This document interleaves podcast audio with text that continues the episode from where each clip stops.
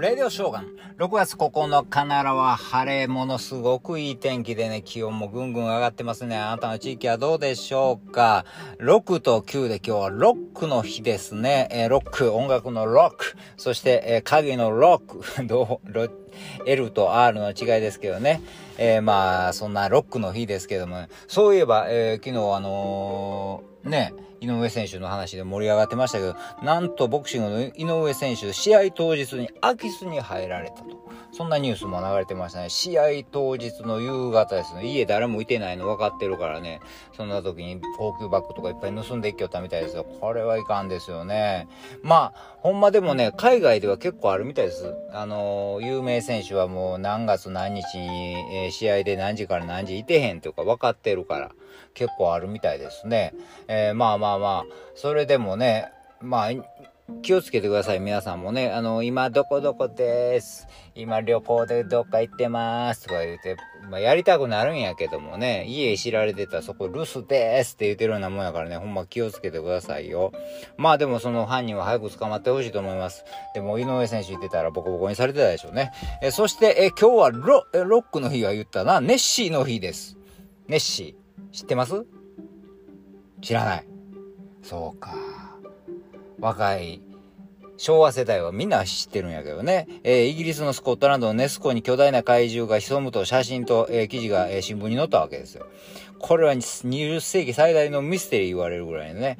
まあだから、もう20世紀ぐらいになったらもう科学が進んでるから、そんなもうわけのわからんわけのわからんか、未確認生物とか言うてもおらんへんわってわかるような時代やったんやけども、この UFO とこのネッシーはすんごい、もう、えー、まあ、ミステリーやというふうに言われてたんですけど。まあ要するに恐竜みたいなのがいてた。首長竜みたいなうわ、ほんまもんや、とか思いながらね。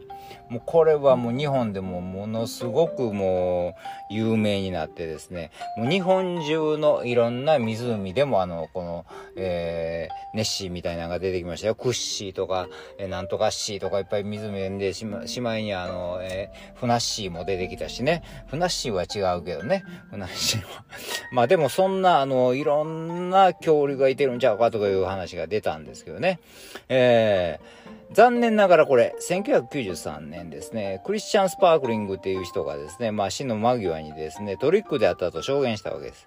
私の義理の父がですね、えー、ネッシーの足跡を見つけたんやけど、みんなから偽物やって判定された。でもそれに怒って一種返しして、おもちゃの潜水艦にネッシーの首の模型をつけて写真を撮ったと。で、えー、自分が言うたら信用されへんから社会的地位のあるお医者さんに頼んで偽証してもらったという。風なことを証言したと。ああ、なんや、嘘やったんかと思ったわけですけどもね。まあいい。まあそれはそれでしょうがないけどもね。でもね、あのー、ほんまいてますよ、そら。人間何でも知ってるからそんなことないですよ。わかりませんよ。まだ恐竜生きてるかわからへんし、私もそんな気もするし、宇宙人もいてるでしょうね、絶対ね。宇宙人は絶対いてますよ。私子供の頃 UFO 見たからね。ほんまですよ。ほんまに。